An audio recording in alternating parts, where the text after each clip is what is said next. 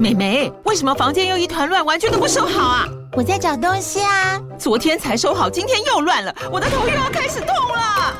妈咪，我是在找虎标白色万金油啦。阿妈都说头痛擦这个很有效，薄荷凉凉的，可以帮忙舒缓哦。妈咪，爱老虎油。哎呦，今天怎么这么乖呀？很内行哦，还知道要用这瓶百年老字号的。虎标在手，全家神队友。全台各大药局、屈臣氏、康氏美皆有贩售。贵属城自治地零一五七零二号，北市卫药广自治地一一三零四零二三四号。使用前请详阅说明书、请语及注意事项。您现在所收听的是博览会离题 Panorama。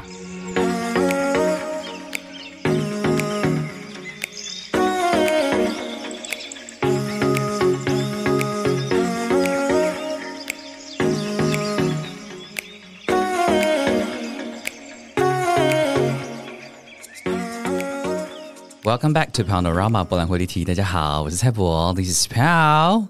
哎，我已经回到了这个我最爱的录音室。我今天听自己的声音，哇，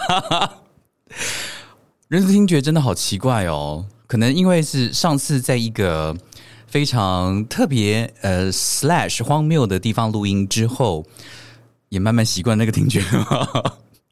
到底是有多贱？Anyway，今天很开心的又回到台北，我最喜欢的录音室 CoCast 录音室录音，有一种回到家的感觉。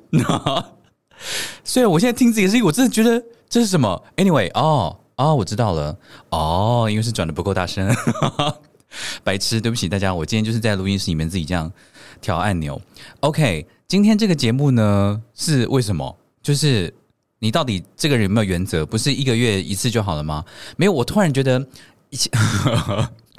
因为我觉得每个月的一号上节目是一个感觉很不对的 feel。怎么说呢？因为我觉得一号每个月的一开始就好像是一个漫长的等待，所以我觉得要从，例如说要从六月一号等到七月一号，我就觉得是一个很长的过程。可是如果我从七月十五号等到八月十六，我就觉得好像还好。我是不是有病？所以我就觉得说，嗯，觉得好像让大家等太久，让大家等太久，我心里会真的很过意不去。我也不晓得为什么，我到底是哪里欠你们以上报告。然后呢，加加上另外一个因缘际会啦，就是呃，这个这个 part 今天的节目呢，我们邀请到一位来宾。这位来宾呢，是我的语言治疗师，他叫做蔡子培蔡医师。然后我们的结缘呢，就是在我。有一次，哎，我干嘛要现在讲啊？哎，我应该现在讲吗？好了，我那个等蔡医师来的时候呢，我再跟他聊好了。那因为呢，在接受他的指导跟分享的过程当中呢，我自己觉得获益良多，所以我我觉得应该很多听众朋友啊。在工作上啊，生活上面啊，一定都有很多会运用到自己声音。你不一定要是个演员，不一定要是一个歌手。当然，如果你刚好是演员或是歌手的话，我相信你一定今天也会听得很开心。那如果你平常的是需要大量讲话的啦，如果你是老师啊，如果你是讲师啊，如果你要就是话很多，然后呢，很容易就是说，哎呀，怎么这么疲倦啊，或者怎么样的话，我觉得今天蔡医师的分享呢，嗯。应该会提供给大家一个非常不一样的视野哈，所以呢，请拭目以待。All right，首先节目的开始呢，要谢谢两位亲爱的听朋友哦。首先要谢谢 Amanda，Amanda 说，谢谢蔡博持续带来跟剧场有关的专访，我很喜欢呢。虽然是宣传剧场的表演，但是感觉很像这些表演的延伸版，有机会听到剧场演员的另一边另一面。没有，我刚录音的时候突然有点分心，我想说，我今天是不能太大声，可是不会啊，我们今天是在 professional 的一个 studio 里面录音呢，所以呢，我可以尽量的，就是大喊都不会破，后海山嘛，录音就是要这样子啊，好不好？以上，呃，然后 Amanda 说呢，一直在等着之前因为疫情被取消的 K 二四重演，嗯，好久哦，我觉得可能，呃，凶多吉少。希望到时候呢，也有机会听到你的专访哦。多谢你啦，Amanda。再那是要给我们 Panorama 的传奇人物。哎，讲到传奇人物啊，我刚其实第一个冒出来的是水柔。哎，水柔，我好久没有听到你的消息了，你还好吗？啊，毕竟你是身为这个 Panorama 第一位请我喝咖啡的人，你知道我们就是会永远记得。但最近很久没有听到水柔，哎，我不是在暗示你，怎么很久没有请喝咖啡了？但是因为刚刚传奇人物呢，我第一个想到你，然后第二个就是我现在要讲的，先要谢谢啊，有请我咖啡的 Vivi New，Vivi New 就是 舍利。舍离说呢，最近的断舍离的作业写完了，所以默默换了名字，请蔡伯喝咖啡。没想到竟然还被你发现，逃不过蔡伯的法眼。那你知道之前的 Here Can Taiwan 也是我吗？by 无法决定好自己是谁的水瓶座，我觉得舍离你真的非常的不可思议，You are unbelievable。德文是 unglaublich。张克选，我觉得太厉害了！你竟然换了做这么多名字，而且你知道吗？我对 Here Can Taiwan 这个名字非常的有印象，所以代表说你取的名字都算是很有特色诶，都让人家很有印象点。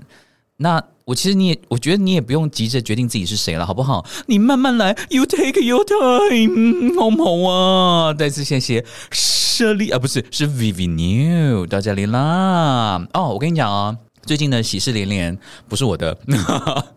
就是大家记不记得这个五月份我们访问的来宾 K 还有 Paul，right？他们的女儿已经出生了，宝贝女儿已经出生了，恭喜恭喜！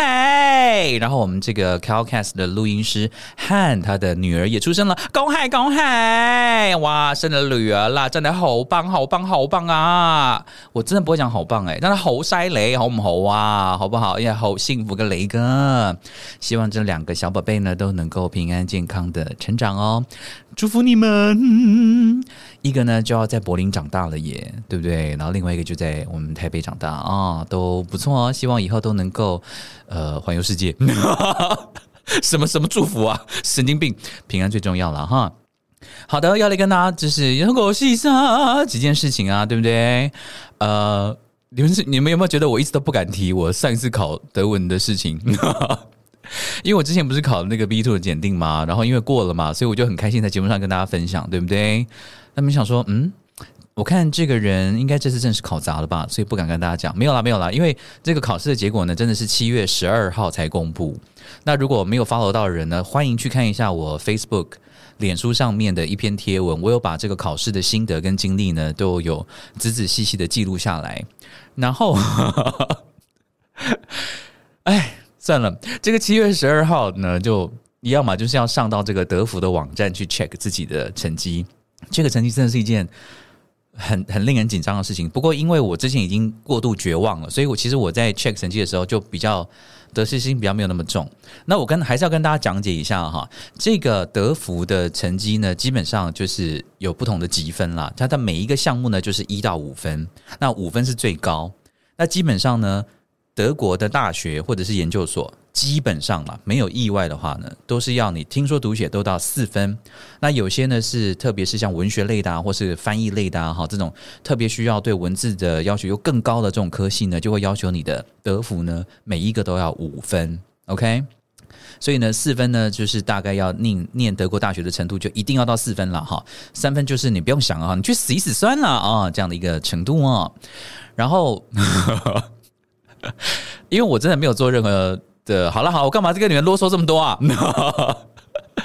好了，就是我上去看的成绩，其实比我想象中的好，但是严格上来讲，我还是没有考过。OK，我的说读跟写都有四分呢，我其实我还蛮高兴的。其实因为考感，考试的感觉真真的差蛮多的。考完之后会觉得说。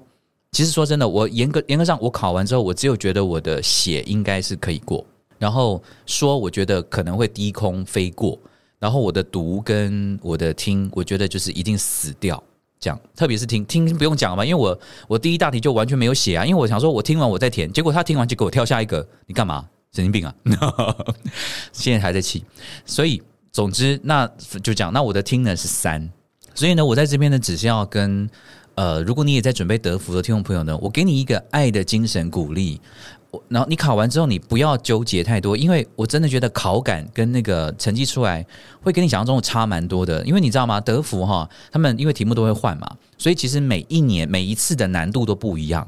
也就是说，如果因为它全部有每一个大每一个项目都有二十题。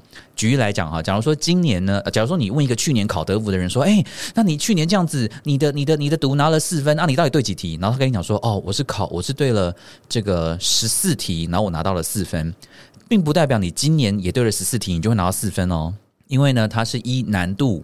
就全球的考生的难度来做分别。就是说，如果今年考题特别难，那全球考生大概平均分数都只有十二分，那你这次拿十四你就五了诶。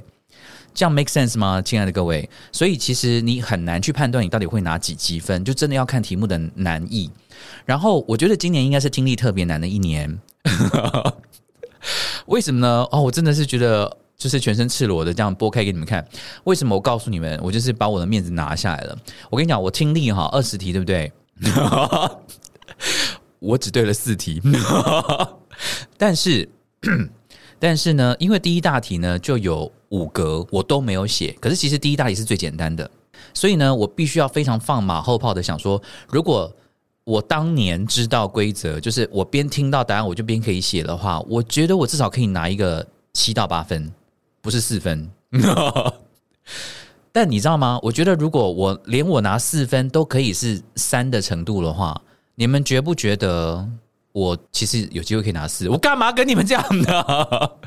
Anyway，总之就是我还是要重考一次啦。好，因为这个德福比较麻烦的就是它不能够事后补考单科，所以不管怎么样呢，你就是要再重新考一次就对了。所以，哎，德文的。德文之路还是很长很长，不过呢，还是要来跟大家报告一下，因为也是要很谢谢在考德福的过程当中忍受我 IG 上面这么多猫咪，然后也给我鼓励的听众朋友，多谢大家啦，多谢多谢哦，再来跟 update 一下哦，就是呃，亲爱的，我好像要出国了耶，什么好像？嗯，因为呢，我受邀呢去参加一个。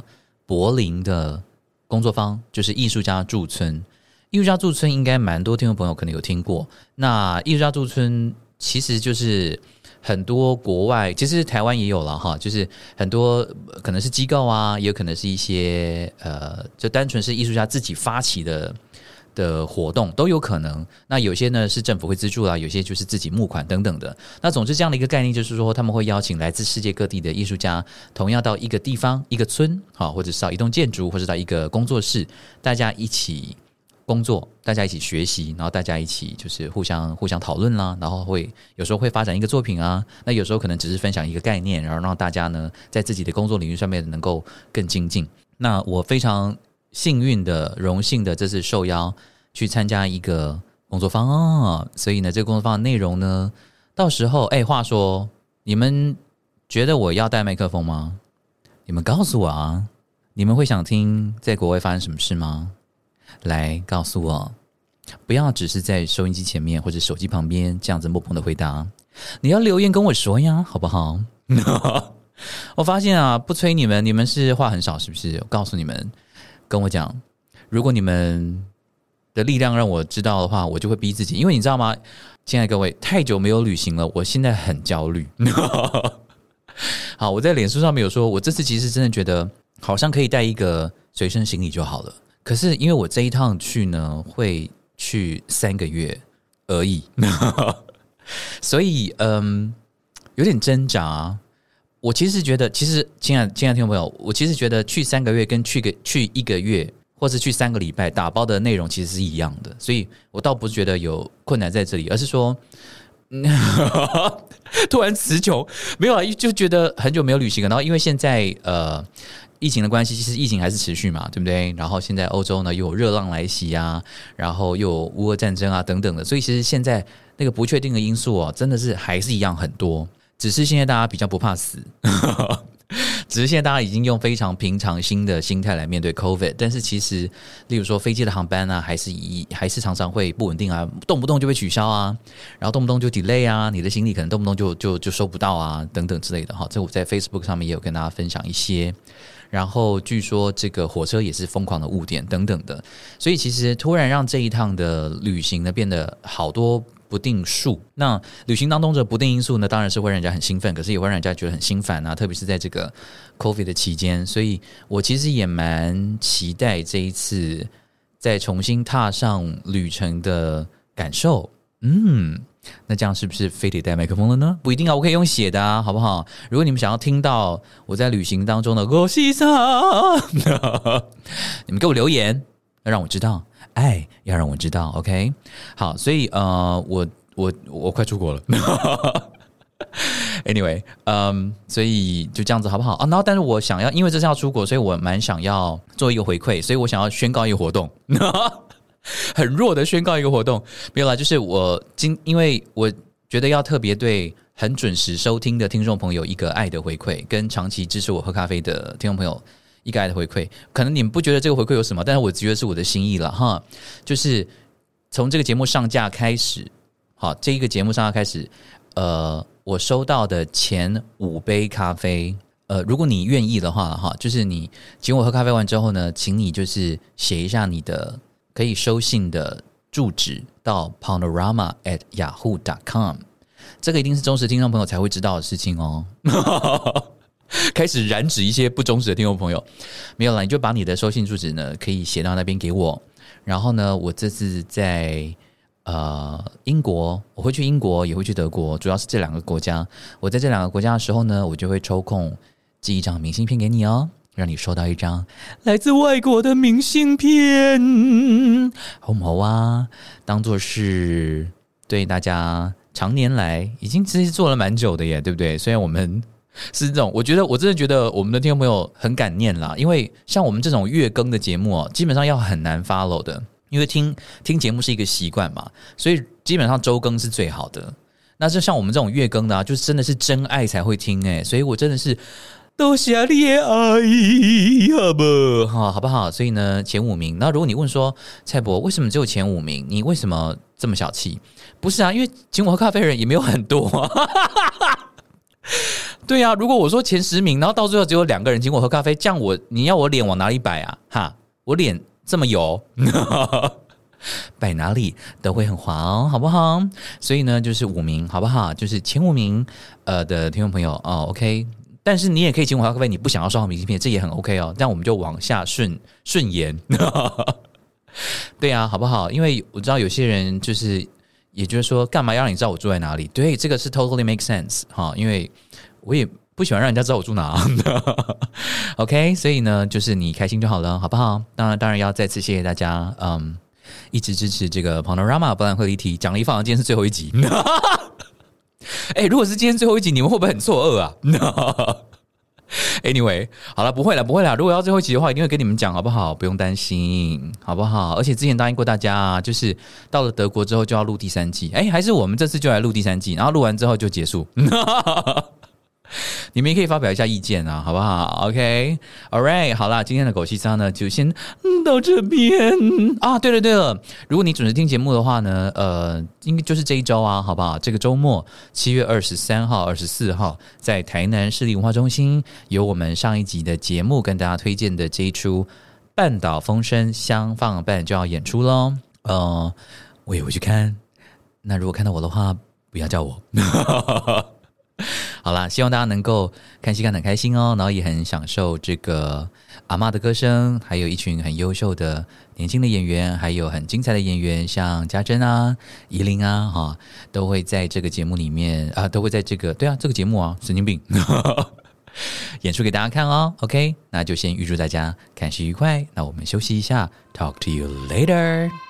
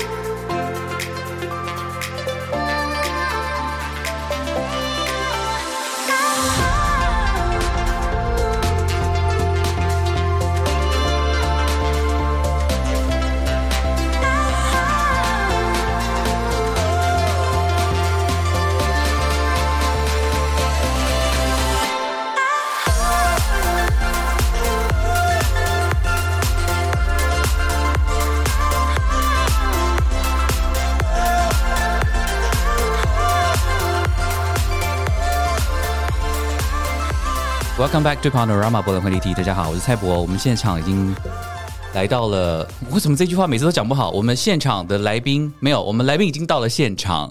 今天的来宾呢是蔡子培语言治疗师，对，这样称是对的吗？对对对对对，好好好，那我们要先讲一下为什么我们会认识好了，嗯因为其实我因为我其实蛮久没有唱歌了，嗯从前会唱啦，可是从前唱的时候就是比较是工作或者训练的时候就会一直固定，可是后来可能就是二零一八年去出国之后，然后那一段时间就就开始没有固定的在唱，那当然还是兴趣或什么有的没有的。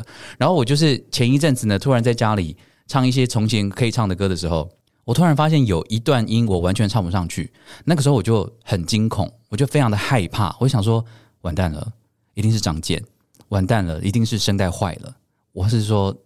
或是老化了，anyway，就是这些东西突然就是一一个恐惧涌上心头，然后就有一种很不甘心的感觉，就觉得说，可是我什么事都没有做，而且我之后还想要做一些事情啊，为什么就这样我的声音就毁了吗？不可以，而且其实也容易觉得会累，等等这些东西就全部一起冒出来，我觉得可能跟压力啊或者什么东西有关系，所以我那时候呢就去看了，诶，你们那科叫什么？我们是嗓音医学中心，嗓音医学中心。嗯，OK，所以诶，对不起，都还没有让你。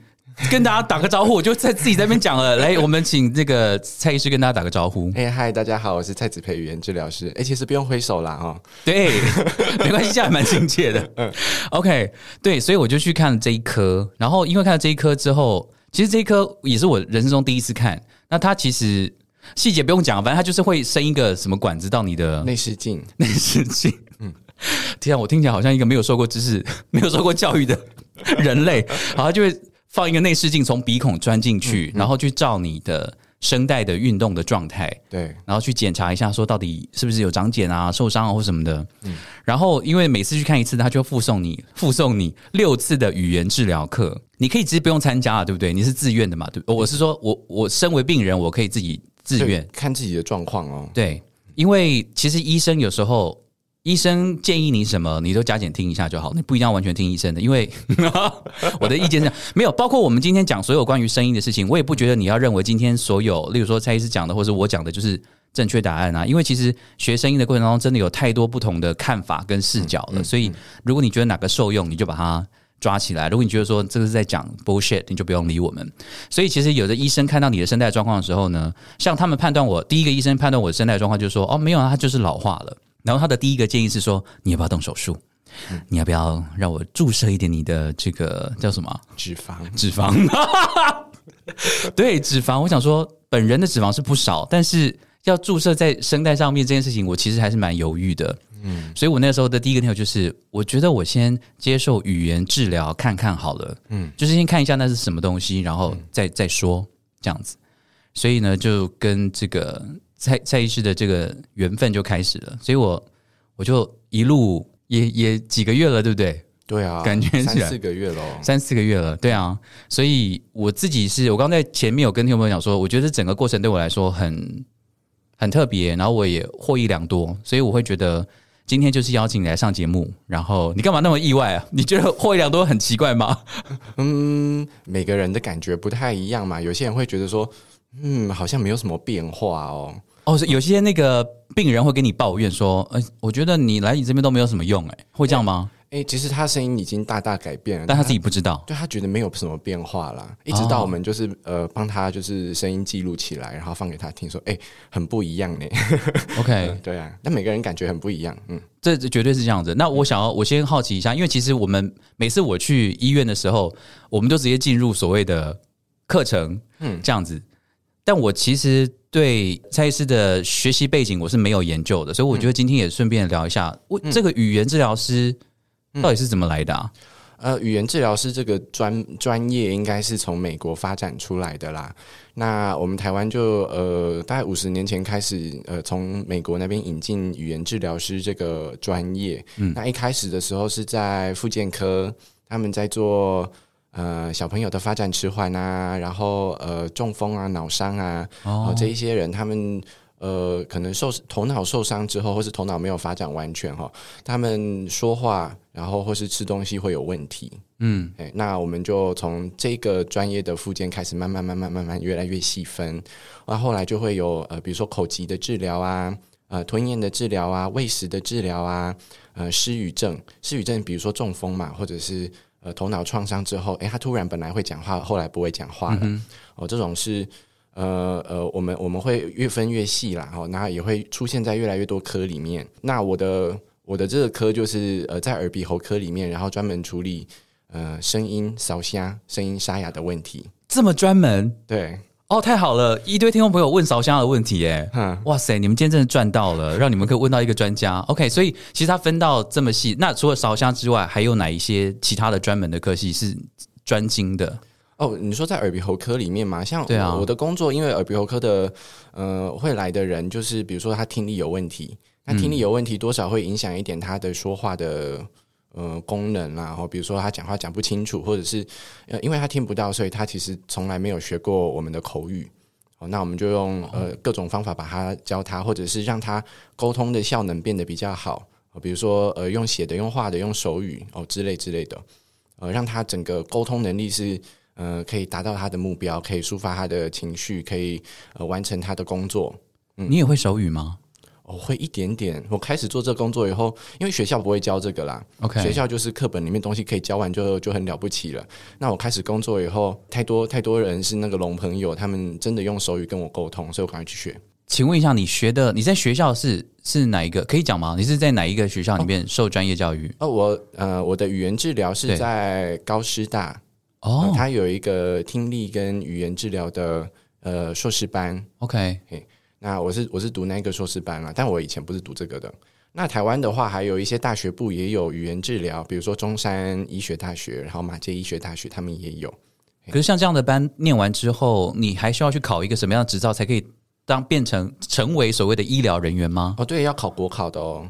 哦，国考要考什么？嗯，国考要考很多科目，然后但呃，就是基本的呃呃语言语言科学啊、听力科学啊，然后失语症的那些学问啊，然后嗓音的学问，每个人都会考基本款啦，课本里面教过的东西。然后，所以所有的实务经验都是要考过之后，你开始进到诊所或是医院的时候，你才开始第一次接触到所谓有这样的语言障碍，或者说有这个扫下问题的病患吗那？其实不会，因为学校呃，我们要考国考之前，一定要先实习过，哦一定要先去跑过呃呃医医疗场合或者是呃各个实习的场合啦。那有一些人会在学校学校呃学习的时候就开始有校内的实习，那呃大部分的人都会去医院跑过呃八九个月、十个月这样，看每个学校哦规定不太一样。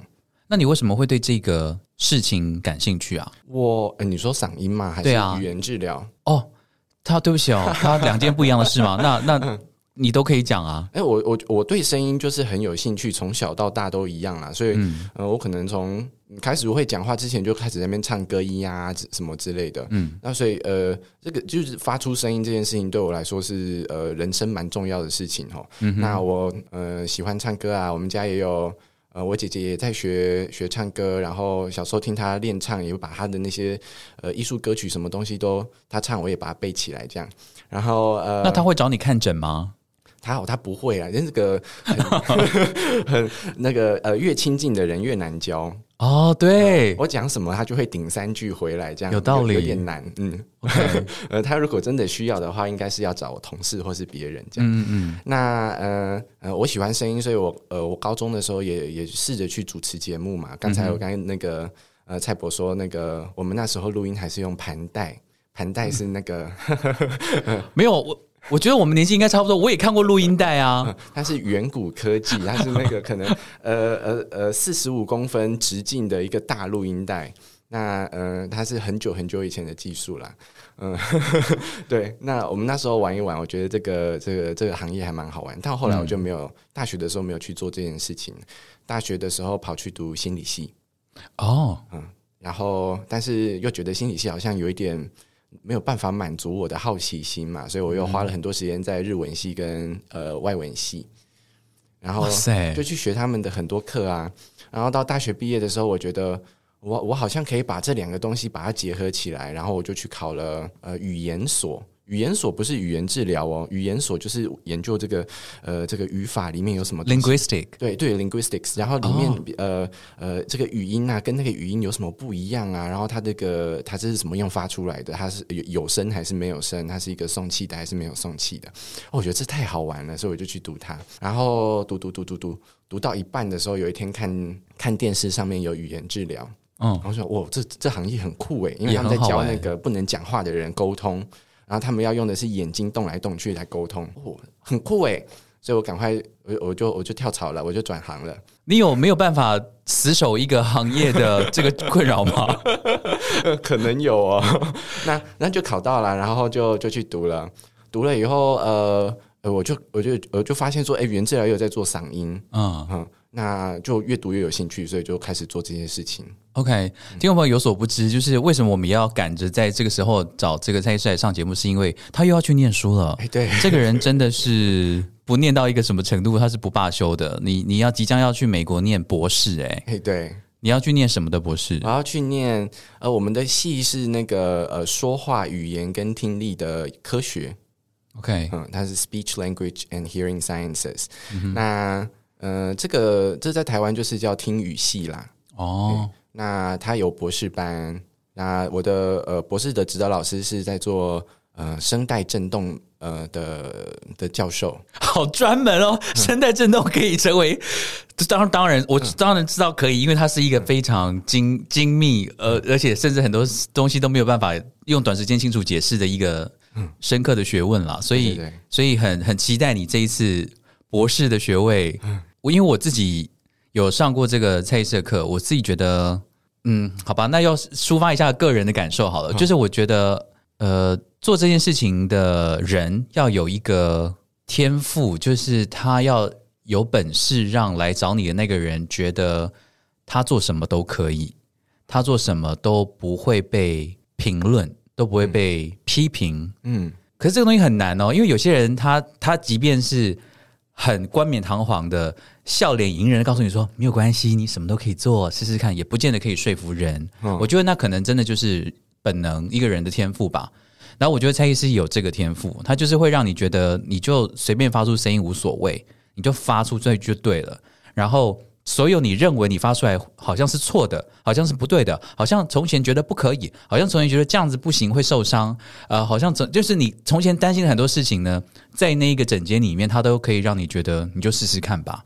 然后我觉得这件事情是让我在整个疗程当中其实获益最多的，因为其实很多东西就是卡在脑海里那一关过不去，嗯，所以我觉得其实这跟心理好像也很有关系。我不晓得你是不是有把那些东西真的 可能潜移默化的综综合了起来。我觉得就是让来找你讨论学习的人，可以暂时的丢开那些他已经帮自己设下来的门槛跟刻板印象。其实我一开始的时候也不是这样子的耶，这这这几年的那个临床做下来以后，我就变了很多。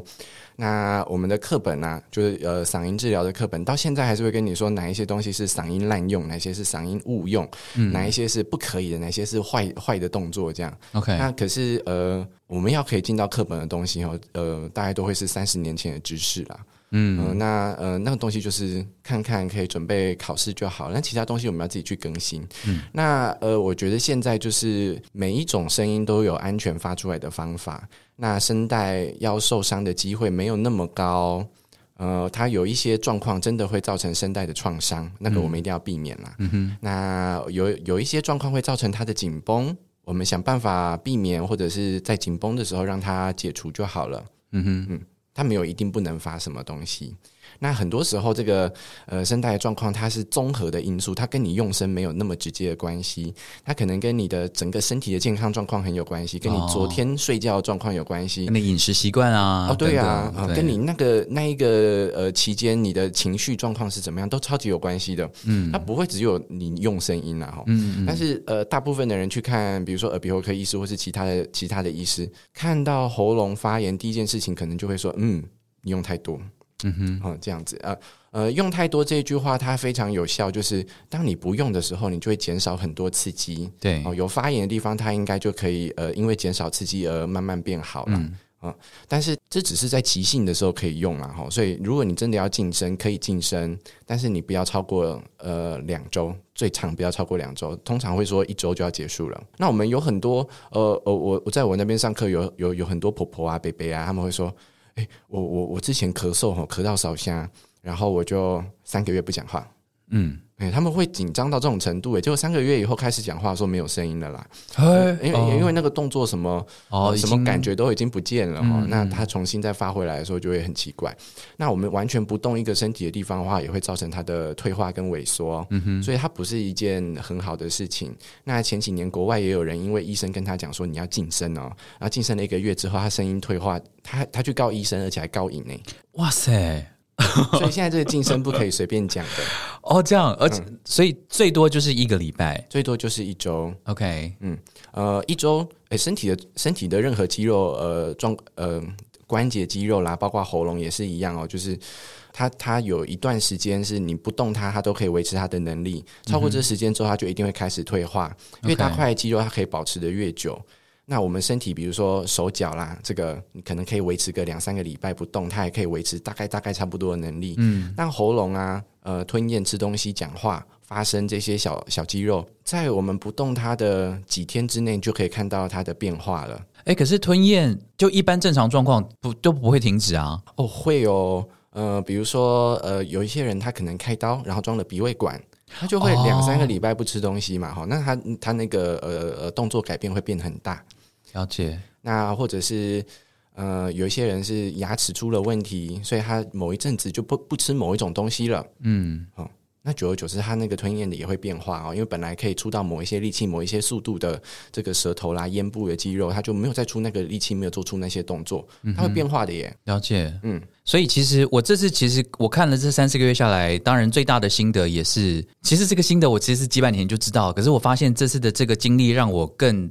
深刻的去体会，就是唱歌啦，用声音啦，其实就是运动嘛。你就是跟运动员是一样的。你要是每天不去这样做的话，他本来就会退化，他本来就会退步。然后这件事情这么显而易见，但是竟竟然竟然发生在我自己身上的时候，因为我那个时候真的一度有觉得说完蛋了，到底我声音是出什么状况？嗯，可是我觉得过去这三四个月来，就是每每个礼拜去一次或两次，下一次那边，然后就。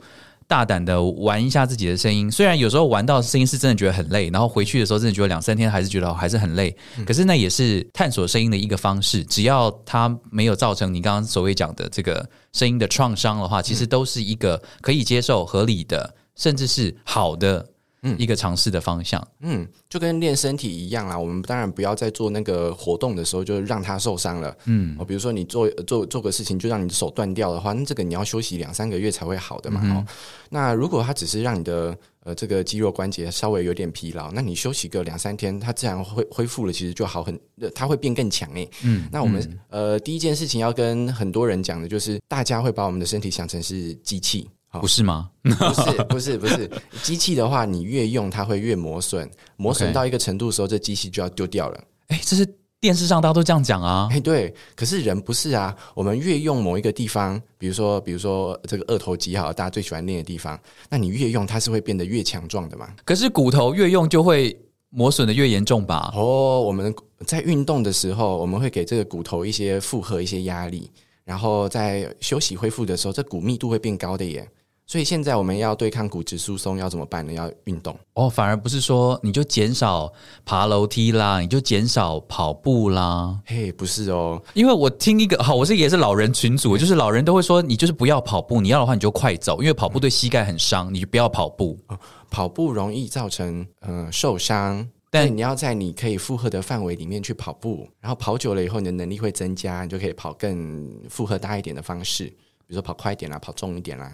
跑坡步，跑跑坡度这样。好，我们我们先要休息一下，但等一下回来的时候呢，我们就会开始问一些坊间各位听众朋友问的一些，你可能也会很好奇，然后也会面临到的一些问题，可能很多会打破你的就有想象。OK，我们休息一下，马上回来。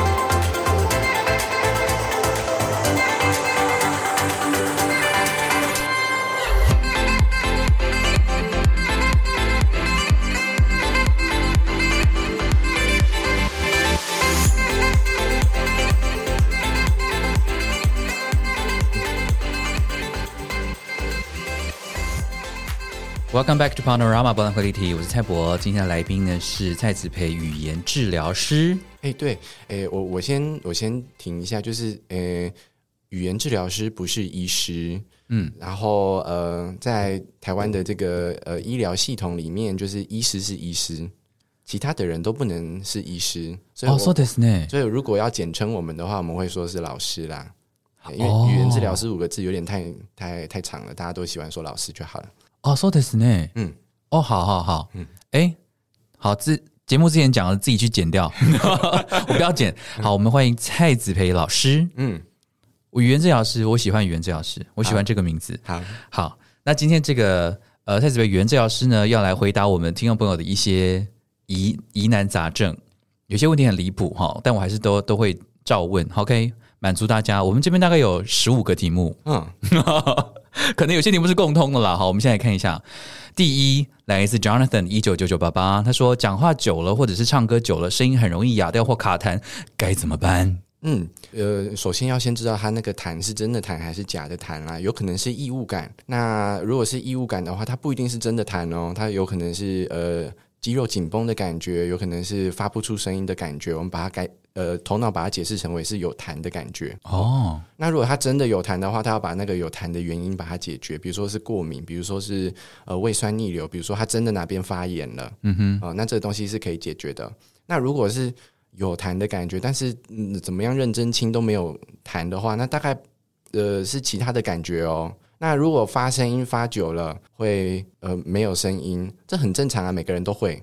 哦，只是说你那个久是多久啦，然后可不可以应付你的比比如说表演啊，或者是你的工作哦？那没有办法应付的话，它就会变成你的问题。如果可以的话，就是其实还好，因为每个人呃呃喉咙它是一个运动器官啦，那任何运动器官都有它的极限然后，它不会说呃你用了某一个特别的方法，你就可以八个小时都都都都不会疲劳。对，这个是很多人的一个缪斯缪斯缪斯，不是吧？很多人的什么误？哎，那个怎么念啊？它的误解吗？误解好了，到底是什么？对啊，很多人都会觉得说，哦，如果你声音用对的方式的话，你就不会累，你声音你讲久了你都不会哑。可是不是这样，对不对？你只要用声音用的呃够大力、够久，或是呃呃够多次，它就一定会呃有一些慢性的问题发生然后、那我们可以做的是声音的管理，嗯，比如说你可以呃那一些那些说我声音发声方式很好的，可以可以保护喉咙的方式。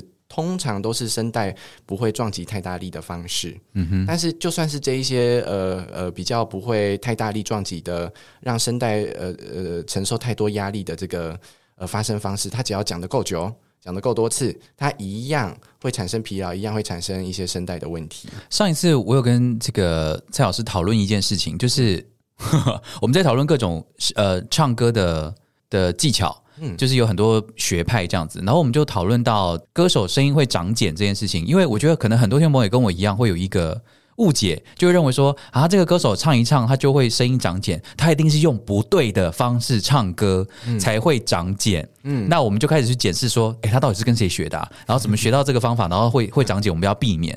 可是蔡医师有啊，不不，蔡老师，我已经叫习惯，蔡老师有不一样的看法，请说。呃，长茧就是刚才说的太呃声带摩擦太大力、太多次、太久。那我它它就是这三个东西综合发生的啦。嗯，那呃，如果你做的这个声音的活动就是这三个的融合，你就是会长茧，不管你用的是什么方式。嗯哼，哦，那我们要去看你的表演的场合是怎么样的哦。有些人唱歌是。一个礼拜要唱八场，然后每一场都是非常大声，然后呃连续三个小时，那你这个长茧几率一定是比那个每个礼拜只有唱一个两个小时的演唱会要好的。呃，这这这这个用声量要好很多，嗯哼，哦，呃呃，要要容易长茧很多。只有唱两个小时，它的总用声量呃小非常多，它的呃受伤的几率也会小非常多。好，那、呃、表演形态很不一样啊。如果你是 pop 歌手的话，你每个晚上都要去那个烟雾弥漫的地方，然后那个呃环境音效很很吵，然后你的麦克风收音可能也没有很好。那你真的要花很多力气去把你的声音传出去的这个表演场合，每个礼拜唱七个晚上，你呃非常容易会会长茧，会受伤。如果真的因为工作的需求，例如说，就是像百老汇这些演员，他们一周就是要演八场啊，嗯。而且他们可能合约一签就是六个月啊。对，那你会怎么建议这些需求的表演者，他要怎么样去保养自己的声音呢？呃呃，在还没有签这合约之前，首先他要先把他的体能练到非常好哈，嗯，所以他在上场表演的时候，他不可以，他不可以就是呃体力不支、太疲劳，然后没有办法把整整个表演撑完，因为你疲劳的时候，你很容易声带会出呃很多意外，嗯哼，哦，你没有办法好好控制的时候，它会出很多意外。那你在签这个合约之前，你在表演之前，你要把你的身体的状况、声音的状况，把它调到就是非常好。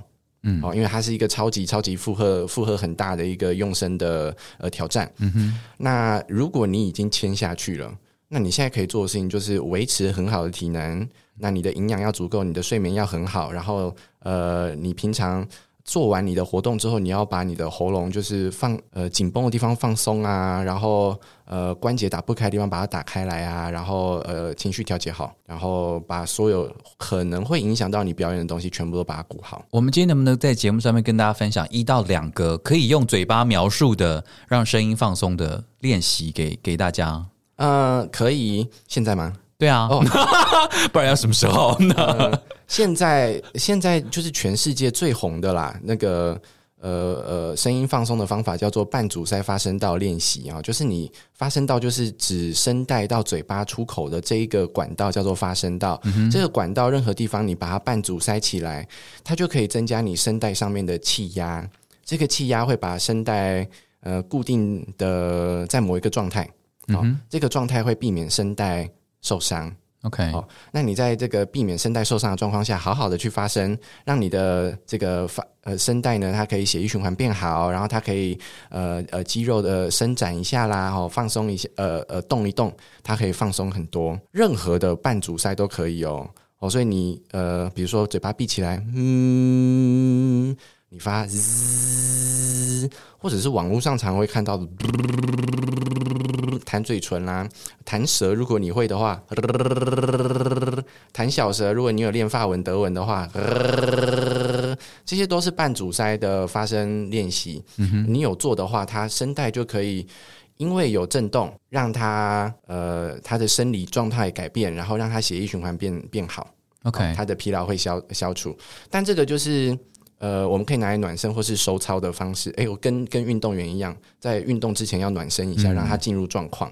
那运动之后让他收操，让他回到一个比较平静的状态，隔天会比较好使用，帮助他疲劳的恢复。嗯哼。那可是这个东西本身不是说你做了就会有什么神奇的疗效啦，哈。嗯。呃呃，你你日常的训练还是要去做。嗯哼。好，那第二个就是在你可以负荷的范围里面，哎，轻松的发声。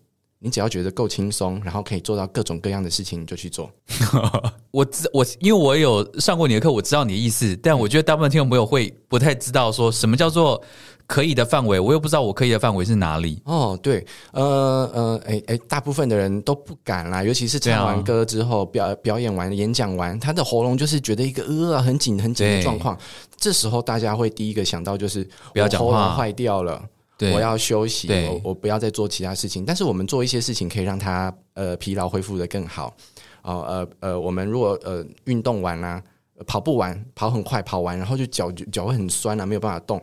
这时候如果坐下来的话，他我们虽然会觉得好像好像蛮蛮懒惰、蛮轻松的，但是他这个明天的疲劳恢复不会那么好。OK，如果我们可以拉一拉筋啊，然后走一走的话，那个明天的酸痛状况会好一点点。那喉咙也是一样，你就是讲完那个很高负荷的呃大声的演讲，或者是唱完歌，你可以就哼哼歌，嗯。嗯，嗯嗯嗯嗯这些这些状况都可以，你只要觉得够轻松，然后你有发出声音都可以。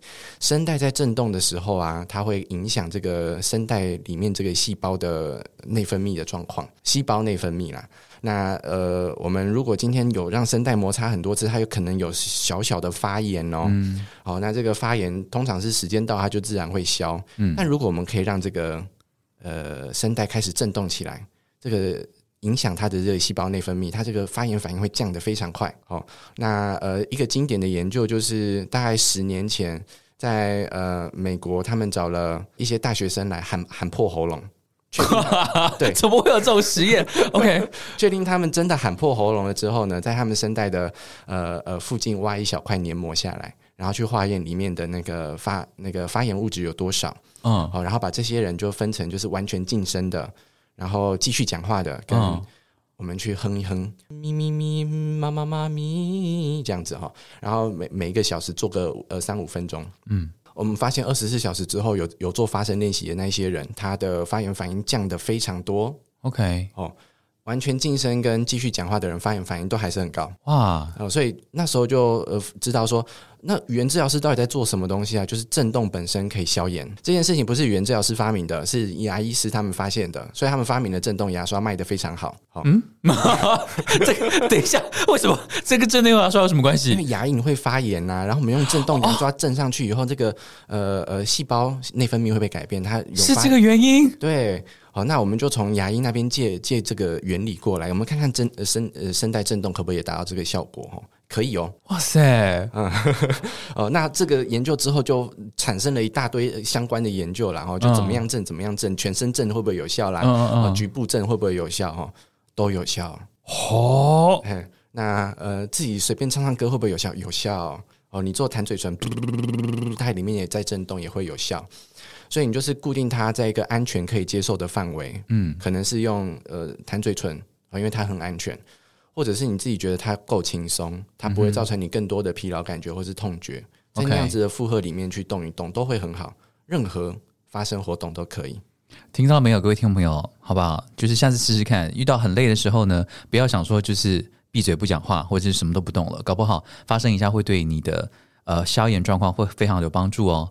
好哦，再来这一题哈，我上次也有有稍微问过蔡老师，他就说我不会用丹田哭哭。啊哈，什么是丹田？那我觉得这一招每次 只要遇到这个遇到什么声音治疗、语言治疗、歌唱老师啊，就会一直会纠结在这里啊。我不会用丹田，然后你们在那边讲什么腹式呼吸或什么的，我为什么我会提觉得这件事情有趣？是因为上一次我们最后一次，我我在最后一次上课的时候，我就我也很纳闷的问蔡老师，因为我刚刚讲说，哎、蔡老师，我们已经上课了这么久的时间了，你从来没有跟我讲过呼吸耶、对因为这件事情通常是歌唱老师第一堂课就会一直念到最后一堂，跟所有声音学院老师一样，从开场第一堂课就说：“我跟你讲，所有的事情就是关于你的呼吸，你要知道怎么呼吸。”然后，所以我这件事情也对我来说是根深蒂固。嗯，所以因此我上了这么久的课，我想说奇怪，这个自称语言治疗师的人类从头到尾都不提呼吸，这是不是有点诡异？我突然想到这件事情，我们就有一个讨论了。所以，请你要怎么辩解？为什么你至死不提呼吸这件这个这事情？个语言治疗师看博就四个月都还不教呼吸，没有啦，呃呃呃，呼吸呼吸到底有多重要哦？就是它是我们发出声音的那个能量的根本，嗯，哦，所以如果你发出你没有你因为呼吸不好哦，有有一些人真的会发不出声音来，比如说卧床的老人，嗯，哦，他那个肺受伤的人。哦，那或者是呃，他呃躺在病床上面躺太久了，他呼吸器呃按太久了然哦，他没有办法很有力的呃自自主的呼吸哦，这些人他一定要去训练呼吸哦。嗯哦，那我们还有另外一个专业是那个心肺的物理治疗师跟呼吸治疗师，这是他们的呃非常专业的东西，他们可以把你的心肺调到一个可以负荷负荷到日常生活的状况。说话跟唱歌要用到的呼吸，跟呃日常生活举重物要用到的呼吸，跟你要维持身体姿势的那个呼吸，每一种呼吸方式都不一样。嗯，好、所以呃，但每一种方式都叫做腹式呼吸，我不知道你有没有发现哦，就是你去举重，人家也说嗯你要用腹式呼吸哦，啊，你要维持这个身体姿势很漂亮，呃你要用腹式呼吸哦，然后你要做气功，你要做腹式呼吸哦，你要练瑜伽，你要腹式呼吸哦，嗯哼，啊、你要唱歌，你也要用腹式呼吸。那腹式呼吸到底是在说什么？他们呃，如果是在说英。呃，有一个英文叫做 diaphragmatic breathing 嘛，哈，就是用横膈膜呼吸。嗯，这句话在某一个年代的语言治疗界或是歌唱教练界非常的红。嗯，好，他们就觉得哦，我我找到那个呼吸的肌肉了，我知道是横膈膜在在出力，那我要去训练它。但是正常的呼吸就是用横膈膜呼吸啊，正常的呼吸。嗯，所以每一个人，除非他有呼吸的疾病，要不然他都已经是在用腹式呼吸了。对他都已经在用腹式呼吸，只是多或是少而已啦。好，那呃呃，西洋古典声乐他们要求的是一个非常长的乐句，很大声的声音，这样子的声音它需要非常大的呼吸量。嗯哼，好，这是西洋古典声乐要做到的事情。啊，因为他要发出那样子的声音，所以他们会要求说你你要怎么样把气装到身体里面去，嗯，哦，然后呃，如果装不够多的话，会影响你的声音表现。但流行歌不是这样子哈，说话也不是这样子，嗯，说话要用的呼吸跟流行歌要用的呼吸绝对跟西洋古典声乐不一样。你不会因为学了西洋古典声乐的发声，你就什么都解决了，嗯哼。哦，但这个是某一个年代的那个呃歌唱教学的。的的根本呐，哈，嗯，啊，他们到现在几乎还是哎，嘿，对，就是你只要学了西洋古典声乐，嗯，就可以治百病，嗯，嘿，那呃，不是只有台湾是这样子啊，其实连美国也是这样子，嗯，那之前 Adele 他因为在巡回演出的时候声带受伤，对，然后大家就在那个论论坛上，呃呃，我我有参加一个那个美国的歌唱教练的论坛，OK，然后。论坛上面就还是会有人提出来说，他如果有学古典声乐，他就不会受伤。对这种说法真的很恐怖。那你可以想象 Adele 他唱古典声乐的样子，他应该也不不太是不晓得他的音色，哎呦不晓得啦。嗯，对。那我们一个呼吸跟发声是协调的啦，哈，你不会是呼呼吸跟发声是分开来的，就是你为了要发出某一个声音，比如说啊，你就要用这个声音的呼吸方式，这个声音的声带振动。方式哦，这两个是要搭配在一起的哈。那你要发出啊，你就要用这个声音的呼吸方式跟这个声音的声带振动模式哦，两个搭配起来，我们发出来所有的声音都是共鸣、发声跟呼吸的三三合一的协调。嗯哼，好，你如果有发出来你目标的声音，其实你的呼吸就对了，那你就不需要再去调特别调呼吸了。这个是一个很特别的，可以说是以结果论来讨论吗？嗯。我自己觉得，因为这个念头对我来说是新的，因为我我其实受的训练也比较是三三十年前、五十年前的这个系统，就是你你你要一直用所谓的比较西洋传统古典声乐的呼吸的方式来来演绎，即便即便是流行歌曲或者怎么样，嗯，这是我我接受到的一个观念，嗯，那我我自己。第一次听到这个结果论，我我觉得是有，我觉得是有趣的。然后我自己思考了一下，好像也觉得，我之前遇过一个也在教唱歌的朋友，然后他其实跟我分享了一件事情，我到现在都还蛮印象深刻的。就是我那时候也是到他的工作室，然后他就开始弹琴，然后他就叫我说，因为那个时候我也很困扰，我就说，你知道吗？我觉得我越来越不喜欢唱歌了，因为我觉得学校的老师都说一定要用那种声乐方式唱。这样才是对的，才是好的，才是健康的。嗯，我觉得我不喜欢，嗯，所以我那时候就一直不喜欢唱歌。然后他就跟他就说：“好，那你现在最常听的流行歌是什么？”我就随我就跟他讲，那时候好像在什么《I Believe I Can Fly》，我就跟他讲说这首歌，他就开始弹。然后他他开始弹的时候，我就想说：“哦，不行不行，你你一定要降 key，因为我唱不上去。”嗯，然后他讲说：“没关系啊，你就先唱原 key 无所谓啊，啊唱不上去就唱不上去啊，嗯啊你就轻轻唱就好了，这样。”然后我就开始唱，一开始当然就是还过不去那个事情，然后我就完全唱不上去，就自自我的障碍很大。可是他讲的是类似的事情，他就说没有人要你唱这么重啊，嗯，就是一首歌它可以可重可轻，它不同的地方、不同的段落就是有不同的诠释方式啊。嗯，你现在就是轻轻的唱，用你最轻的声音，嗯，随便这样哼，这样唱上上去，就这样子，嗯，然后我就放胆一试，嗯，结果竟然就唱上去了，嗯，然后唱上去的那一刻呢？我本自己没有注意到，然后他就突然停下了他的钢琴，他就说：“有没有注意到？你刚刚笑了，你笑得很开心。”嗯，他说：“你是不是很怀念这种感觉？”我说：“对，好像这才是我喜欢唱歌的方式，这才是我喜欢发出声音的自由的感觉，而不是一直遵循着某一种标准答案，然后要那种才是好的、对的、健康的。”嗯，所以我觉得，如果听众朋友你现在也是。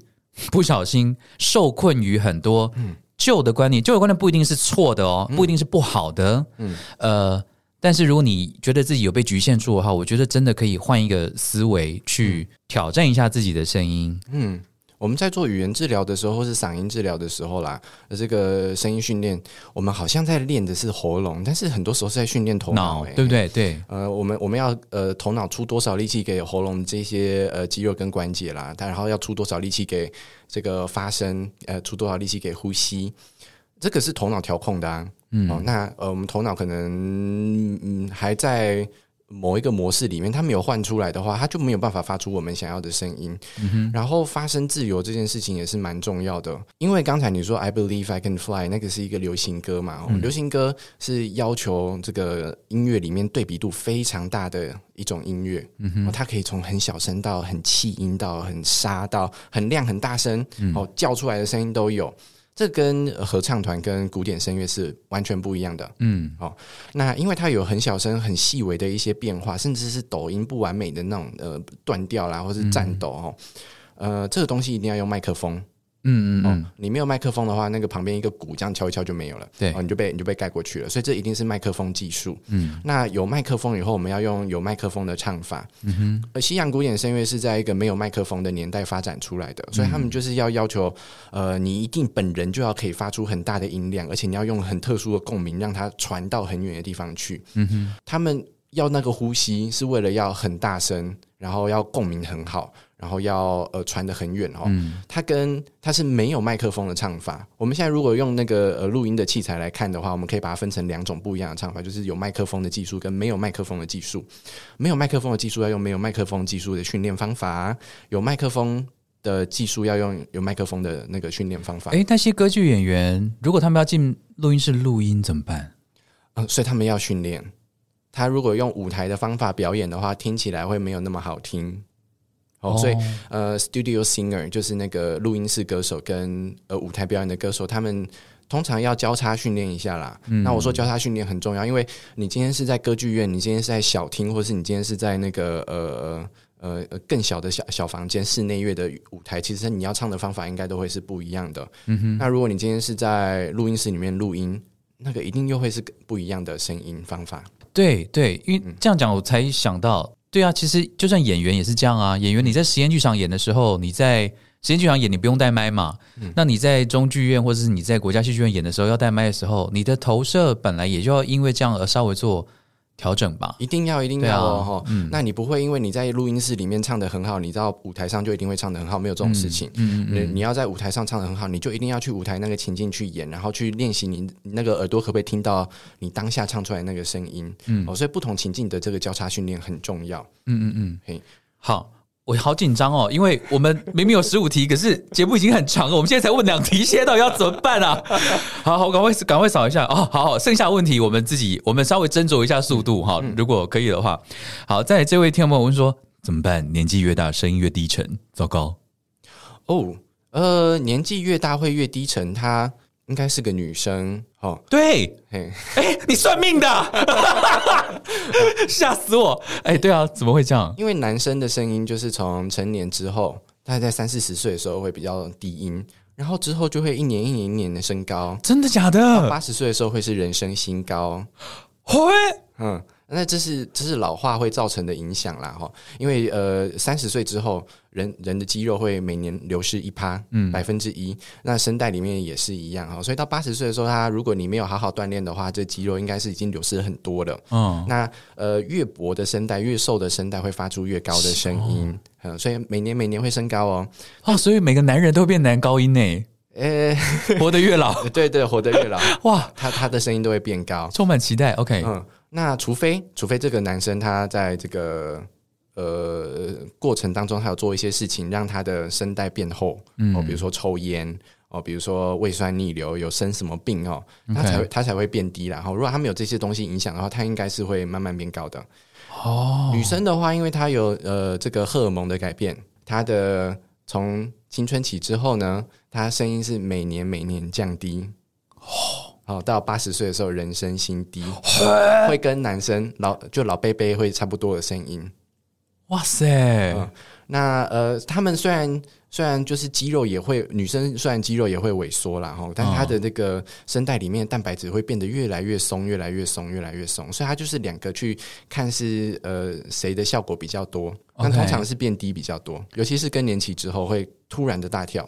OK，嗯，好，所以不要担心，好不好，这位听众朋友？所以我们不是在说你已经更年期，我是说很正常了哈，特别是女性了，反正随着年龄的增长，本来声音就会越来越低了哈，这个倒是不用太太去担心。对，那这个是说他的这个一般讲话的音高，哦，嗯，但他如果有训练的话，他的那个音域应该也是可以维持的蛮好的，所以不用太担心。突如果他音域突然大跳的转变，然后也没有更年期，也没有肿瘤，也没有什么东西，要看医生要去看医生哦。嗯，哎，那如果是更年期的话，嗯、嗯、嗯、我们把这个叫做是身体的第二次发育，嗯嗯哦，所以我们就让他发育完以后，看他的状况是什么，我们再来重新练习。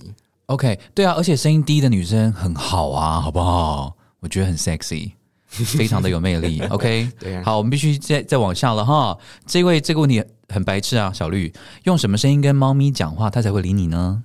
我们不要理他，他自己写误 哈，就是我真的完全傻眼。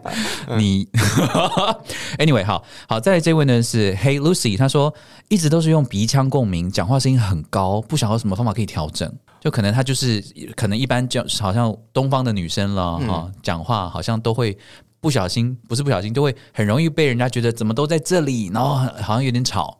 嗯。这种东西你你会怎么建议呢？嗯，这件这个要问两个问题啦哈。第一个就是呃，这共鸣当然是可以改的哈。我们随随便便呃，就不是随随便便，就是有经过去一点点练习，你都可以改变你的共鸣哦。嗯，呃呃，比如说配音员啊，哦，他一天之内换了几个共鸣啊，换了几个角色，这是绝对没有问题的。只要你有训练，一定是可以。哦，那我们改变共鸣。的方式，共鸣就是哦，这这要讲好久哦。对，刚才说这个发声管道，它的它的功能就是一个共鸣的管道。那一个好的共鸣呢，它会像音乐厅一样，把你的声音扩大到很大声。哦，那一个不好的共鸣会像是呃汽车的消音器哦，它装在引擎上面，但是它的声音出来以后会变得很小声。哦，这个共鸣管道是可以呃消音，也可以增强声音的。嗯，那我们通常是要它调到某一个特别的音效的状态，那让我们觉得听起来很很很很符合自己的这个呃个性啦，或者是个人的形象。嗯哼，我们只要改变这个发声管道的空间状态，就可以改变它的共鸣。比如说，我可以让这个发声管道的空间变成这个状态，然后发出这个声音，或者是我们让它变成这个状态，变成这个空呃这个声音。呃，你只要去改变这个发声管道里面的空间，就可以改变他的声音。然后你把这个动作练习的非常的熟练，嗯你可以变很多很多不一样的声音哦。嗯，哦，那第二个就是问说，你为什么讨厌自己的声音呢？不知道，我们都很讨厌自己的声音，大家都会，可能很多人听到自己的声音都还是不习惯，不不自在吧？我猜。呃，他是觉得这个声音不够像自己的特色吗？这听起来太活泼，但明明自己是一个很很很忧郁的人。那或者是说，他想要自己变成别人的声音。嗯，哦，那这个这个我就会想说，我们不要变成别人吧。嗯，哦，我们应该是好好做自己就好了。嗯哼，那你呃，你可以去玩一玩你的声音，然后想想看怎么样的声音最适合自己，然后用它好好喜欢自己的声音。完全赞成，好不好？然后，如果真的对自己声音很有兴趣的话，其实有一些课啊可以去上，但不要乱上哦。可以写信问我，对我可以跟你讲。All right，下一题，想要知道怎么样说话才能够听起来悦耳又耐听，这个没办法回答吧？这个就是这就是美感啦，每个人的美感不一样，嗯，看你喜欢什么样的美感。没错，所以不好意思哦。好，然后来再来是，哎，五音不全的人要怎么救啊？嗯，练习哦，但呃，这个时候是练头脑喽，哦，所以是看你可不可以先呃呃用头脑去分出这个音高的不一哎，样。但首先要先问一下，你认为五音不全音痴人是有救的吗呃，有一些极端的情况下是没有办法改变的，？OK，但大部分的人是透过训练就可以。哦，OK，好，这样听起来比较有希望，请继续。嗯，那我们我们对这个音高的知觉呢，除了就是有没有唱到那个音高以外，还有我们怎么进去这个音高，有没有维持住，是一般人的这个状况。是讲的有点有点奇怪，像孔令祥，就是之前人家都说他的那个呃大走音，但如果你其实只呃去给他那个录音下来，然后去看的话，他其实有在音准上诶，但他维持音高的方式跟一般人不一样，嗯哼，所以我们就觉得他走音。哦，那我们不知道你说的是哪一种啦哈，但你我们可以做事情一定是你可以去训练你的耳朵，听听看一般人觉得音准的状况是什么样。好，然后你想办法去达到那个音准的状况。对我们蛮常对于音准比较不稳定的演员也会做一个训练，就很单纯啦，就是他在钢琴旁边嘛，就弹一个音嘛，嗯，那你就想办法要唱到那个音，因为通常好像音准比较有问题的人类，通常都是听听不太到，嗯，就是听不准，就是他听到了跟他对他不会区分啦，对。嗯，然后他也不会听自己的声音，嗯，所以呃，听自己声音是一件很奇怪的事情，大部分的人都没有在做。因为又有一派的训练方法是说，你不要听自己的声音，真的。呃，听自己的声音，他他他在说的是他的教学法啦，哈，对对对对对，他一定要听到自己的声音，他才有办法不会走音，他才会知道说自己发出来的不是不是低八度或是高八度，他一定有听到。啊，只是说他没有把专注力完全的放在上面而已。了解，嗯，他一定有听到哦。嗯哼，对啊，你刚刚讲，我也想说，我是在讲什么废话？不听到怎么会知道自己音准不准？Anyway，OK，好，所以所以开始练习着去听，然后可以做一些练习哈，就是让自己的听力能够更敏锐一点，看能不能去辨识，然后找到那个正所谓的那个正确的音在哪里。对，那它是一个文化哦，它不是科学的。那个呃，很科学的东西，它是文化，所以这个文化里面的音准是这样，下一个文化的音准不一定是这样，什么意思？因为进到那个声音啊，嗯啊的那个方式不一样，印度人进去的方式跟日本人进去的方式跟西洋人进去的方式不一样，了解啊？那你看你要唱怎么样的歌？印度人很多人唱歌会被西洋人说你走音，但其实他们在转，他们在。他们进去的路上，他们在印度人的准的上面。对哦，OK OK，对啊，我们真的是可以录四个小时哎！我天呐，好来下一题哦，我只要讲一句话，后面几个音就会哑掉。平常讲话没有感觉，但录音的时候就很明显。想知道有没有方法可以改善？如果是体能的话，练体能。如果是动作不精准的话，练动作精准。就是如果你比较喜欢像这样子的声音，你就要想办法可以让它维持这样子半个小时。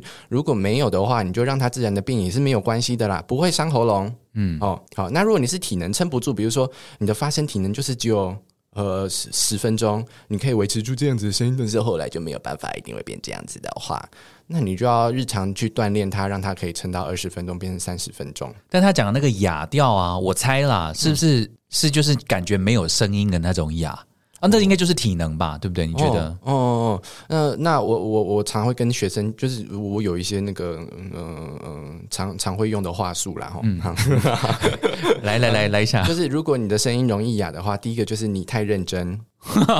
你用太多力气在讲话了哦，因为事实上其实不用那么费力的。对，所以你可以想办法偷懒吗？嗯，哦，就是你在前面前面用力的时候，你就想办法偷懒，因为你等一下还要讲半个小时以上。嗯，那你要把这个力量平均分摊的用嘛，然后你不要前十分钟用光光了。哎，这个真的很重要哎，我觉得偷懒这个念头其实用在声音上面是蛮好的。对，嗯，那第二个就是你的体力不够，所以你要练体力。那你呃练技术的时候，你要练偷懒的技术。嗯哼，好。那你要练呃持续下去的体力，嗯，这样就好了。好，座右铭抄下来哦哈，这位亲爱的听众朋友，下一位，唱歌要怎么样才能够优美的使用假音，而不会变得像猪在叫呢？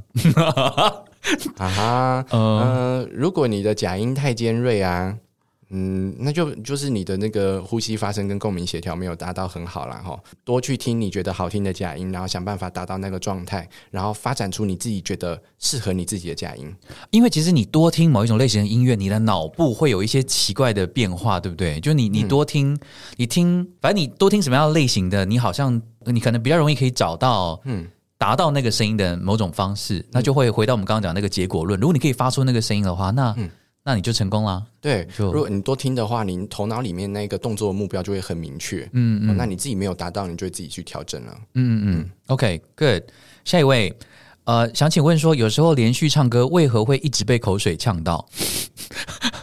嗯嗯，忘记吞口水了。哎，我会哦，我自己就会忘记吞口水哦。嗯，哎，其实我说实话，我没有意识到。我什么时候吞口水？如果唱歌的时候，我其实没有意识到。哎，嗯，吞咽是一个就是半反射的东西啦。哦，你你不需要很主动去做，它也会吞吞东吞咽。但是有时候我们太专注，或者是太呃太惊吓、情绪很浓的时候，我们就会流口水嘛。哈，对，嗯，那这个时候就是忘记吞了，就没有吞啦。哈，那你可能是太专注在做刚才那件事情，哦所以你没有吞，OK，吞下去就好了。OK，所以搞不好只是一个稍微就是注意力转移一下，就是你要记得吞口水，记得吞咽对，应该就不会有这个状况发生了。有一些人是呃做了一些事情，让喉咙变得非常的呃紧绷。我说的紧绷，就是说他没有办法随心所欲的做出他要的动作然后、所以他他以为他吞了，可是喉咙其实没有在动。OK，、那这时候你你口水当然也没有吞下去啊，嗯、那你就让它恢复有弹性的状况就好了。好，记得吞口水哦。好，来下一位听众朋友说啊，讲话的时候会锁喉，然后用喉咙的时候用喉都会都觉得用喉咙发音。唱歌我可以用丹田，但是说话我就是不行。然后讲课麦克风啊是一定要必一定要的，然后喉糖也是一定要准备。嗯，歌手也要训练说话，所以你没有训练说话，你说话就是不会啦。那你唱歌唱得很好，你要想办法把那个唱歌的能力拿来说话也用一用。但但那个呼吸的方式，就像我们刚刚讲的，不要去想说我要完全沿用我我我唱歌的方式的那种呼吸来讲话，因为其实不一样嘛，对不对？嗯，我们要沿用的是那一个呃呃轻松而且会偷懒的感觉。关键还是偷懒哦，对要跟猫一样，要跟猫学习。OK，好，再来呃，是说如果工作要长时间讲电话的话，有什么建议啊？呃，一样就是管理咯。如果你要讲八个小时的话的话，你不要讲太大声。就前面四个小时就要偷懒状态，呃，你可以八个小时都是都是偷懒的。状态，对，那我呃呃呃，我我觉得偷懒是我我们文化里面一个很好的、很好的、很好用的词汇。因为我跟那个我刚开始工作的时候，我跟我的学生说，我们今天来学一个呃轻松发声的方式，然后他们就翻白眼，嗯，我不要。然后说、我们今天来学一个偷懒发声的方式啊，好，大家眼睛都一样吗对对对对对。？OK OK，我以为偷懒是一个大家会觉得有点罪恶感的词，哎，哦，但这个文化变了，文化变了，但这个动机蛮好的哦。对嗯对啊，其实做很多事情都 明明可以不用那么费力，我们干嘛要这么这么费劲儿呢？对不对？没错。那呃，他想办法一整段时间都偷懒。那偷懒的意思就是想办法达到那个音效，但是你自己费力的程度降到最低。对啊，客服就是一直哎，其实我不晓得我刚刚干嘛想要学客服啊？Anyway，你自己去想办法好不好？就是想办法找到你偷懒的方式，八个小时，好不好？祝你八个小时工作顺利啊！最后三题了，我们快我们快迈向了这个结尾。好，讲话太快，赘字太多，自己在家要怎么练习讲话呀？这是第一个。第二个是，如果要去治疗的话，大概是要去哪些地点？要去诊所吗？那费用大概是多少呢？讲话太快，你就慢慢讲。好，那我们当然我们有一些技术可以帮助我们自己慢慢讲啊，比如说你自己拍节拍啦，好，或者是用节拍器呀、用节拍器训练速讲话速度？哦，是的，是的，是的。呃，来来一个例子，呃比如说，今天是一百一十一年这样子啊，我们把它讲在，呃然后跟今天是一百一十一年就不一样的速度。OK，那我们可以用节拍器帮我们自己慢下来。很多人跑步哦，会跑得上气不接下气，是因为他的速度乱掉了。嗯，如果你听着节拍器去跑步的话，你可以跑更久。有有这个我有对，有那讲话速度也是可以啦哦。但讲话呃我们在讲话速度的时候是会忽快忽慢的。嗯，哦，所以那个训练完之后，你知道那个慢速是什么样大概的感觉，快速是什么样大概的感觉就好了。你你自己把它慢下来。而且这个习惯其实是我自己觉得，通常一个习惯要建立至少要三个月，嗯你才会慢慢的真的变成你的本能。嗯，呃，你经呃经常去做啦，然后呃做到就是会自动化的时候就好了。嗯嗯嗯，那赘字太多，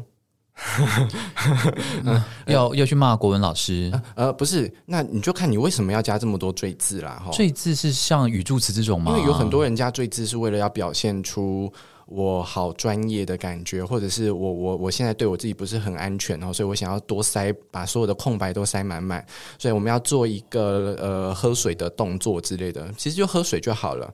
但是做一个喝水的动作，听起来就是哇，好华丽哦！你为什么要想出想想讲出这么华丽的词呢？是因为这个情境吗？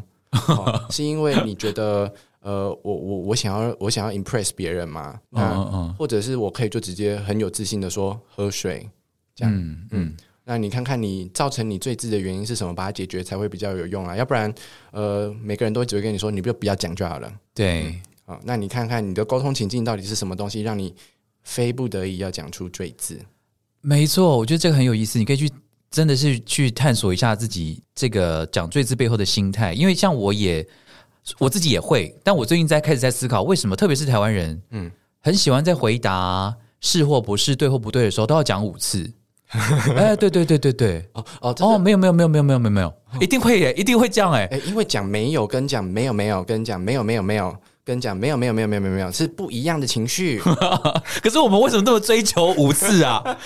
哦，对对对对对对对，哦，没有没有没有没有没有没有没有，哦，可以可以可以可以可以，就是会一直这样，它会柔很多嘛，哈，所以这个不算罪字它它有它的作用，它有它的对这个舒缓社社交互动的对啊。一个功用在。对啊对啊 OK 对啊 OK，对啊对啊。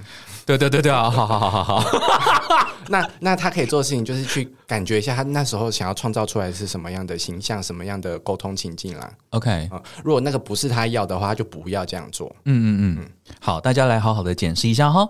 好，来倒数第二题，讲都还太多话会没气没力，讲完会觉得很累。如果是晚上讲太多话，声音就会有点抖。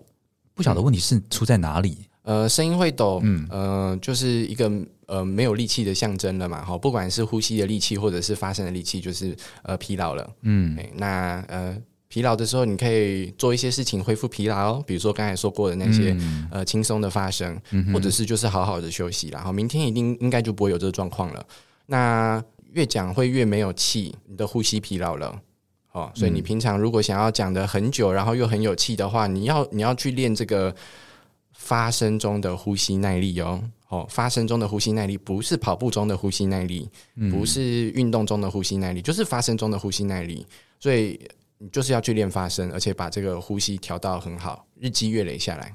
其实就是运动啦，真的，你就是要长时间的去练习。如果你真的工作就是需要讲一整天，就是需要从早讲到晚，那晚上就特别没力的话，就代表你的耐力真的不够嘛对，所以对就要努力看看喽。来，最后一题，讲话时大概半小时就容易觉得很哑，然后咽喉觉得很紧，试着小力一点说话，但是改善并不显著。想知道有什么方法可以改善？偷懒，你要学会偷懒。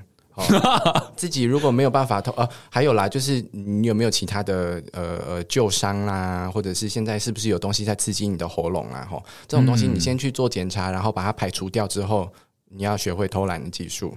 对，因为其实我们今天讨论这些声音的问题啊，其实听众朋友，我们不见得真的是单纯是喉咙问题，像节目一开始有讲的，就是搞不好是你饮食习习惯不好啊，嗯，搞不好你明明就是不应该吃辣，可是你就是常常在吃辣，那或者是你长时间抽烟，我不晓得，嗯，哦，就是这些东西，或是你水喝太少，嗯，哦，等等这些东西，然后他也睡不好，等等这些东西全部加起来，都有可能会造成你刚刚我们刚刚很多很多听众朋友提出来的这些疑问，所以它不见得单纯一定是你声音使用错误。或者是使用不当，其实这些因素都要考量进去。那刚刚我们没有回答到一题，就是如果今天听众朋友听我们聊这么多，然后他觉得他也想要多认识一下，或是多了解一下自己声音此时的状况如何，他可以去哪里求助？求助吗，哦，就是如果你怀疑你的声音有问题的话，你一定都可以先去呃比较大间医院的耳鼻喉科。呃，去做内视镜的检查。OK 那做声音的内视镜不是一般的内视镜哦，它它的光源不太一样，它可以看到声带震动的状况。哦，那一般的内视镜它就只有看到声带上面没有长东西而已。那所以呃，你要去找那个专门有在看声音的医师，全台湾非常的少啦哈、那大部分都集中在台北。OK 台中、台南、高雄可能有一间或是两间，嗯，那其实你搜寻一下，大概就是那几间。嗯那呃，台北的话，呃，比较大间的医学中心，呃，应该都会有这样子的设备，呃、你都可以先去检查看看你的声带上面有没有呃疾病。嗯好，如果没有疾病的话，剩下来的就是我说的疾病是结构上面的疾病啦。嗯，那剩下来就是一些怎么样操作它啦，或是它的体能啊，或是它的动作的呃的状况，不一定每一个耳鼻喉科里面都会有语言治疗师。嗯，嘿，那你再看看哪边有。呃，适合你的语言治疗所以也不会说这家离你家比较近，你就比较适合啦。然后就是你互动起来，你看看，呃，他讲的话你听得懂，然后呃可以配合下去，那个比较好。嗯哼。通常小诊所里面，因为不会有耳鼻喉科医师，所以也不会专门在做嗓音。嗯。他们通常做的是小儿啊，或者是那个长照的语言治疗。哦，那就比较不会推荐去那边除非他他一开始就是他们有有有长期在做嗓音的，嗯，哦，你可以去玩玩看，没有关系啊。如果是健保的话呢，就是健保费用的话，就那间医院收的呃挂号费而已。那我们现在也是有一些治疗所是收自全自费的。哦，那全自费的话就是呃。呃公定价差不多是两千块上下一个小时啦，OK，呃，可是可是每一间不一样，然后他也会看年资啦，吼，然后看时段，什么晚上时段会比较贵啊，假日时段比较贵，白天时段比较便宜，这样。哇塞，我是去鉴宝的，所以好好不好？鉴宝的比较好。嗯，但你是是，但真的很幸运啦，可以遇到蔡蔡老师这样子，所以我也利用节目的机会跟他说声谢谢，因为他也要出国去念书了，所以很感谢蔡老师今天能够来上我们的节目，然后谢谢给我这个机会啊，没有没有没有没有，过去这几个月没有没有没有没有。没有没有，